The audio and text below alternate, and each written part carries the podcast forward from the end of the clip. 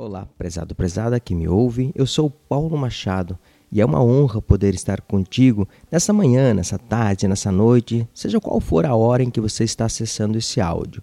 Eu sou graduado em filosofia e trabalho com educação há bastante tempo, ou seja, desde o século passado, mais do que isso, no milênio passado. É bem verdade, né, gente? Ou seja, desde o primeiro ano lá do ensino médio do século XX, lá em 1991. Isso mesmo, há bastante tempo é que eu estou envolvido com essa missão que se eh, dá através da educação. Num primeiro momento, como missão, né, já que a minha formação se deu em um internato para onde eu fui com o objetivo de ser padre. Percebam, senhoras e senhores, que eu usei missão e não profissão, porque profissão eu exerço nos últimos 20 anos como professor. Defendo a valorização dessa profissionalização do professor. Todos nós temos uma formação acadêmica, investimos tempo, dinheiro e dedicação para chegar até aqui. Não raro vejo pessoas questionando métodos e teorias educacionais sem ter uma formação nessa área. Por isso eu acredito que devemos sim valorizar e lutar por nossa categoria. Quero dividir com os senhores meus erros, meus acertos, nessa atualização permanente de maneira dinâmica e infinita que é a carreira de ser professor. Como diz lá no meu Lattes, eu trabalho com educação básica, com as disciplinas de ensino religioso, de filosofia e de sociologia. No nível superior, tive a grata oportunidade de trabalhar como tutor da UFSM no curso de licenciatura plena em educação do campo. Aqui cabe um outro dilema que creio ser de todos os senhores e de todas as senhoras também. Afinal de contas, nesse momento em que nós estamos passando por uma pandemia, qual a modalidade estamos vivendo? Qual a modalidade de ensino? Estamos em um regime com aulas domiciliares ou estamos em um EAD? EAD, né? ensino à distância. Essas duas modalidades, elas são convergentes? Será que os nossos estudantes ou os nossos acadêmicos eles têm a exata noção dessas modalidades? Será que os nossos professores também estão inteirados das definições de um trabalho remoto, de aulas domiciliares e de uma atividade EAD? É claro que todos nós sabemos que estamos em um regime de trabalho remoto ou de aulas domiciliares e não em um EAD, principalmente no ensino básico. Quando os estudantes fizeram as matrículas, mesmo na, em algumas faculdades também é assim. Quando os acadêmicos ou os estudantes fizeram, ou seus responsáveis fizeram essas matrículas, eles estavam esperando aulas presenciais. Nem nós, nem eles tínhamos essa previsão de que tudo isso poderia mudar repentinamente, certo? O EAD, por definição, é um curso que exige muito mais autonomia, muito mais autonomia, embora tenhamos muitas modalidades EAD, a grande maioria se dá através de cronogramas, textos, vídeos gravados, chats.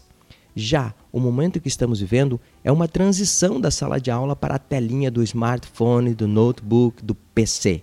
Mesmo, mesmo na minha realidade de atuação, trabalho num colégio particular, muitos estudantes ainda não têm acesso a todas essas ferramentas tecnológicas que poderiam propiciar um aprendizado mais uh, significativo, certo? Ou seja, o momento que estamos vivendo é circunstancial. Entretanto, como seres uh, que têm uma grande capacidade de adaptação, que nós somos, embora não sejamos adaptáveis, tivemos que nos moldar ao novo modelo. Explico a questão do adaptável. Segundo o austríaco Konrad Lorenz Korant, uh, ele fez uma experiência ao separar passarinhos recém-nascidos dos seus pais e os colocar em uma sala diferente, onde eles viam um cartaz com o formato de um pássaro predador passar por eles. Os passarinhos imediatamente se encolhiam numa atitude de defesa, mas na presença de cartazes com outros formatos, os passarinhos não se abalavam. Como eles sabiam qual passo, pássaro era o seu inimigo e qual não era? Para o Lawrence, então, ele é, é, acabou concluindo que eles já nasceram com esse conhecimento. Já nós, seres humanos, quando chegamos na idade de engatinhar, damos muito trabalho, colocamos tudo na boca, ou seja, não sabemos o que é de comer, o que é perigoso, o que é o nosso inimigo, Nesse sentido, o ser humano é desadaptado, ele é não especializado, certo? Nós não somos especializados.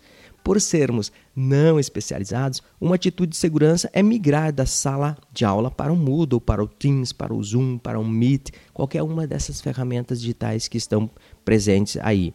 E nós temos argumentos para isso. Além disso, o aluno, o estudante, o acadêmico ainda é um ser dessa relação presencial.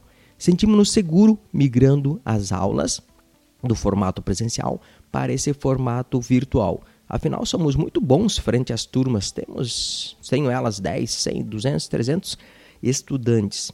Mas eu divido com vocês minha angústia de olhar para essa luzinha na tela do meu note. Aliás, muitas vezes nem sei para onde olhar. Fico apreensivo com a possibilidade do sinal da internet cair, de faltar luz, de não saber configurar o sistema de maneira eficiente. Ou seja, fomos compelidos a desenvolver fluência tecnológica em poucos dias, ajustar a rota em movimento.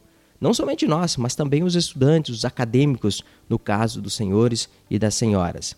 Como filósofo de profissão, e mesmo antes, por natureza, sempre gostei de inteirar-me das tecnologias disponíveis no mercado. Por isso, fiz um mestrado em Educação Profissional e Tecnológica da UFSM, de onde eu venho trago o aprendizado do que não há tecnologia melhor ou pior, mas que cada tempo tem a tecnologia compatível. Pensem comigo, imaginem um super smartphone antes da descoberta da eletricidade, da internet. Ou seja, os smartphones servem até para ligar para as pessoas hoje em dia, vejam só. Funcionalidade essa que é a que menos usamos, exceto para aqueles que ainda mandam um e-mail e ligam para avisar que mandaram um e-mail. Então, isso entrega muitos migrantes digitais. De qualquer forma, integrar-se às comunidades cibernéticas não é uma opção, é uma coerção. Uma outra né, vivência que peço a gentileza e a permissão dos senhores para compartilhar é sobre o medo de fazer algo errado, né? o pavor de dar um format C, essas coisas que a gente fazia lá em 98, quando eu fiz um curso técnico em processamento de dados. Naquela época, era um curso de programador de computadores. De lá para cá, os sistemas ficaram muito mais intuitivos, plug and play. Para aqueles que não estão familiarizados com essa terminologia, digo que isso é simplesmente a capacidade que os, equipamentos têm de autodetectar periféricos e dispositivos móveis. Essa preemptividade, sabe, vem de preempção, faz com que os sistemas ajam por nós. Eles precavem-se de situações de perigos. De certa forma, abrem-se mais espaços para a criatividade. Não tenhamos medo, não tenhamos medo de usar os sistemas. No início de junho, eu tive a oportunidade de trocar experiências com docentes de uma faculdade particular aqui de Santa Maria sobre o uso dessa ferramenta Teams da Microsoft. Desde março de 2020, tenho me tornado íntimo dessa ferramenta. Atualmente, tenho 28 turmas de estudantes, ou seja, são mais de 700 alunos, crianças e adolescentes que me recebem no conforto de suas casas todas as semanas. Tenho certeza que muitos dos senhores fazem isso também. Desde a metade de março deste ano, nós temos, nós temos mantido contato com estudantes exclusivamente via Teams. É uma ferramenta de interface que está no pacote do Office 365 da Microsoft. Dessa forma, podemos continuar usando nossas aulas, nosso material, nossos vídeos. A partir dele, é possível espelhar a tela do notebook, do PC, do smartphone, do tablet, do iPad, etc.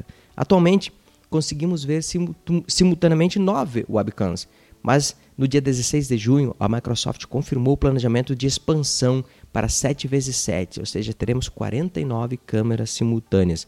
Além disso, vão expandir dos atuais 250 logins para 300. Como eu disse, eu tenho mais de 700 alunos e não posso pedir que todos abram suas câmeras simultaneamente. Tenho que ser criativo para aprender a atenção deles. Já fiz quiz, uh, usei Kahoot, Multimeter, uh, Mentimeter, Canvas, etc. É claro que não esqueci que dentro dos senhores e senhoras, todos os profissionais da educação, existem sempre muitas estratégias. Todos nós encontramos uma forma de chegar até os nossos estudantes. Mesmo assim, queria pedir a contribuição de vocês para que vocês pudessem pensar um pouquinho na educação e se essa minha fala foi de importância, eu peço que continuem assistindo aos podcasts.